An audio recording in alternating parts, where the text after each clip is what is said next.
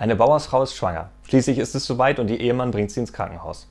Weil er aber wieder zurück aufs Feld muss, sagt er, schreib, wenn das Baby da ist. Die Bäuerin entgegnet, ich schreibe lieber Fahrrad angekommen, damit nicht alle sofort wissen, was los ist. Am nächsten Tag kommt ein Brief. Zwei Fahrräder angekommen. Eines mit Ventil und eines ohne.